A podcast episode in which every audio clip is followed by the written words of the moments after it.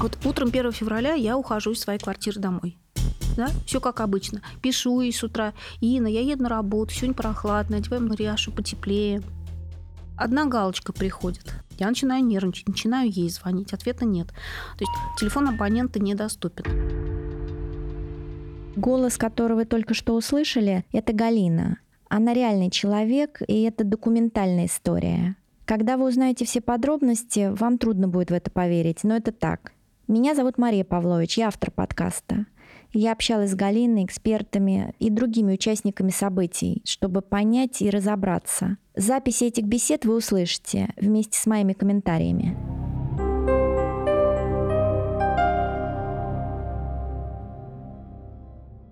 Приезжаю, звоню в домофон, ответа нет. Ну, я поднимаюсь туда, звоню, стучу в квартиру, никого нету, свет не горит. Ее дочь Инна пропала в феврале 2016 года. Ей было 23. Инна снимала квартиру с гражданским мужем. Он работал, она сидела с грудным ребенком, дочкой Марианной. Исчезли они втроем, в один день, поздно ночью. В квартире остались документы, детские вещи, фотографии.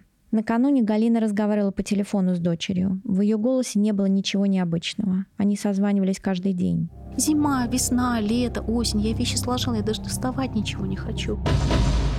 В своих попытках найти дочь Галина сталкивалась с враньем, сопротивлением, равнодушием и предательством самых близких людей. Почему он не хотел, чтобы ее искали? Не знаю. Не знаю. Почему? Нет ответа до сих пор на этот вопрос хочешь, Иночка, ради бога, пожалуйста. Все, что, все, что вот хотела Иночка, на что Иночка показывала пальчиком, да, вот, все, все выполняла. Вы знаете, я думаю, что, наверное, пошел поворот, когда вот я ей разрешила вот все эти браки, все это, вот тогда, наверное, ну, это, это же я узнала уже по факту. Я-то ни сном, ни духом, я-то все, Инна не смей, Инна не делай, а Инна мне кивает. Хотите, я вам могу показать фотографию? У меня в телефоне есть, да. Шли дни, месяцы а обстоятельства, сопутствующие пропаже Инны, становились все запутаннее и невероятнее. Поднимаюсь, достаю ключи и вставляю в замок, а замок-то и не открывается.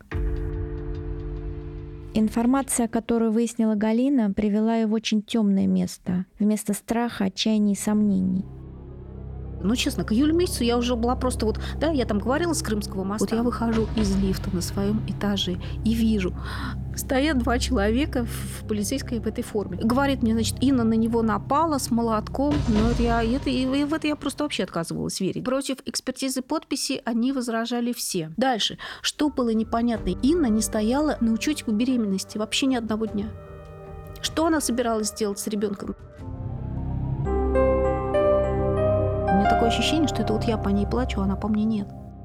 Документальная детективная история об исчезновении, предательстве и материнской любви, которую не принято ставить под сомнение, но придется.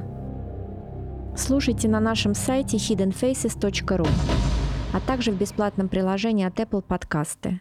В приложении набирайте «Скрытые лица».